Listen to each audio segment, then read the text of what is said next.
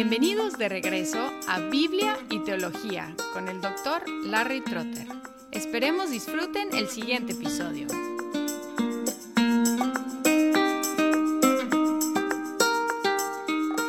El primer credo declarativo que vamos a considerar se llama el antiguo credo romano, el cual probablemente empezó a tomar forma en el segundo siglo, pero la evidencia más importante que tenemos es más o menos del año 400 en un documento que se llama Comentario sobre los símbolos apostólicos por el presbítero Tiranio Rufino. Él comparaba el credo en uso en su iglesia en Aquilea con el credo en uso en Roma. Y aunque no escribió el texto del credo romano ni el credo que estaba en uso en su zona, los estudiosos han podido reconstruir el contenido de los credos usando sus comparaciones. Hay evidencia de que el credo romano era conocido mucho antes hasta en el Oriente, porque apareció en una carta escrita en griego por el obispo Marcelo de Capadocia en Asia Menor al obispo Julio de Roma en el año 340 después de Cristo. Es decir, para los 300 ya era conocido en el oriente del imperio lo cual significa que existía desde antes y estaba en uso general desde antes, probablemente desde el segundo siglo. Ahora, el texto del antiguo credo romano es así. Creo en Dios Padre Todopoderoso y en Cristo Jesús, su único Hijo, nuestro Señor, quien nació del Espíritu Santo y la Virgen María, fue crucificado bajo Poncio Pilato y enterrado, el tercer día él se levantó de entre los muertos, ascendió al cielo y está sentado a la diestra del Padre. Desde allí vendrá a juzgar a los vivos y a los muertos. Y en el Espíritu Santo, la Santa Iglesia, el perdón de los pecados y la resurrección de la carne. Podemos observar a simple vista que este credo declarativo es como la inversión o la respuesta a los credos interrogativos durante el bautismo.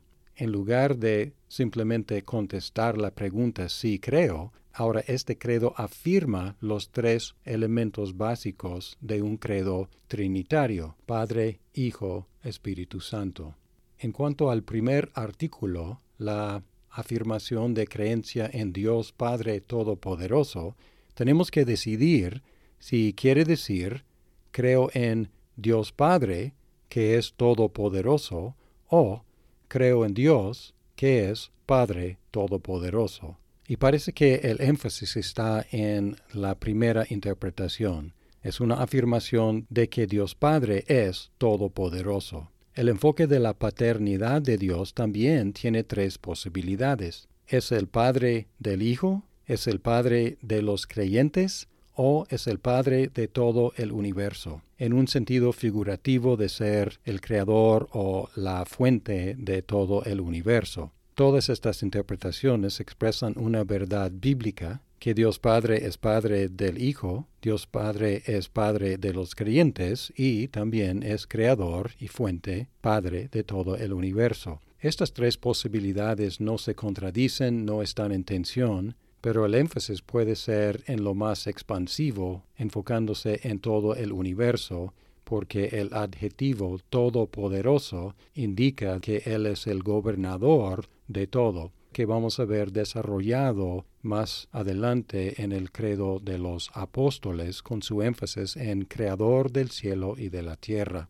El segundo artículo se enfoca en Cristo Jesús, el único Hijo del Padre, nuestro Señor.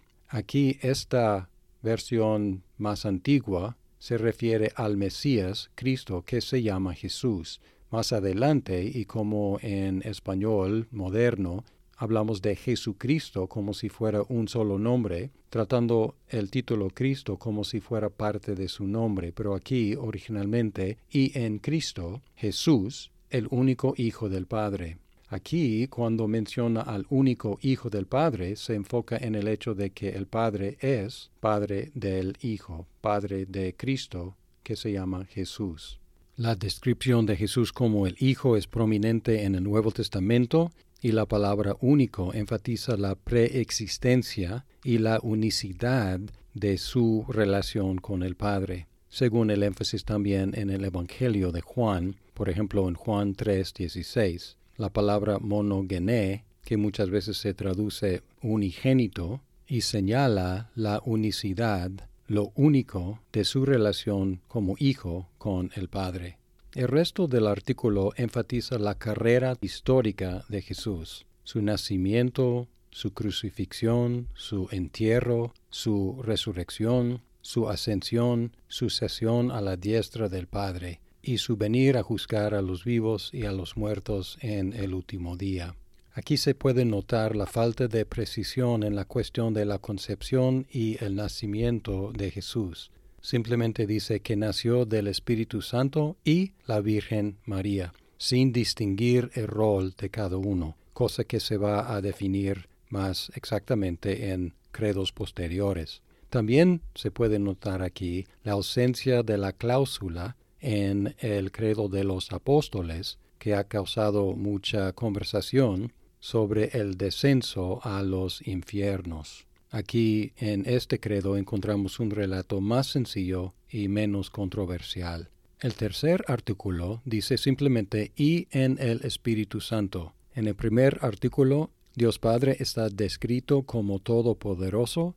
En el segundo artículo hay una amplificación de quién es el Hijo y qué hizo el Hijo, pero el tercer artículo es el menos desarrollado simplemente dice y el Espíritu Santo. Pero luego agrega la Santa Iglesia, el perdón de los pecados y la resurrección de la carne. La Iglesia todavía no había formulado la doctrina de la persona del Espíritu Santo con precisión. Por lo tanto, simplemente dice y en el Espíritu Santo. Sin embargo, lo que agrega en este artículo son varias bendiciones asociadas con la actividad del Espíritu Santo la Santa Iglesia, el perdón de los pecados y la resurrección de la carne, aunque no hace patente la conexión entre estos beneficios y el Espíritu Santo, simplemente las incluye bajo este tercer artículo sobre el Espíritu Santo. En resumen, aquí tenemos un credo bastante sencillo, aunque con el segundo artículo más desarrollado sobre quién es Cristo Jesús y tenemos el desarrollo de los credos interrogativos para el bautismo en declaraciones positivas que los cristianos podrían recitar y confesar juntos, para explicar la esencia de su fe en Dios Padre, Hijo y Espíritu Santo.